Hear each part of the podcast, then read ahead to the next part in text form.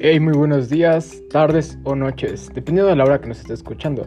Mi nombre es Josué Saúl Sánchez Sánchez y vamos a hablar de la vida ultrauterina, específicamente en su segundo trimestre.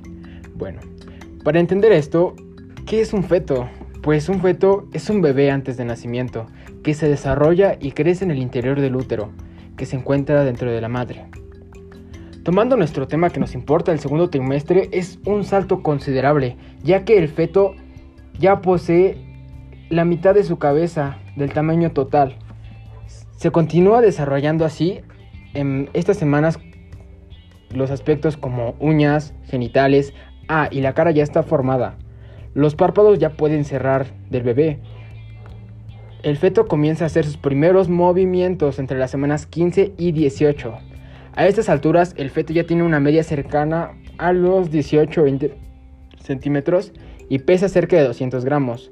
Los huesos se vuelven más duros y comienzan a aparecer el primer pelo, bueno, denominado científicamente laguno. Entre la, entre la semana 19 y 21, el bebé ya comienza a oír y además se vuelve más constante y activo, de modo que la madre puede llegar a sentir ya los movimientos de nuestro bebé.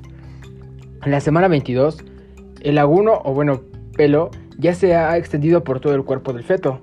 Aparecen ya las cejas y pestañas, el bebé también hace su primera deposición llamada meconio, la cual es expulsa por el tracto intestinal.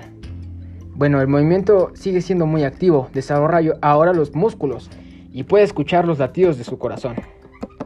Bueno, al final de esta etapa se desarrollan las vías respiratorias del bebé y la médula ósea comienza a producir células sanguíneas. Esto es muy importante porque el feto ya hace que crezcan sus órganos. Esperemos que nos puedan sintonizar en otro podcast. Y buenas tardes, días o noches.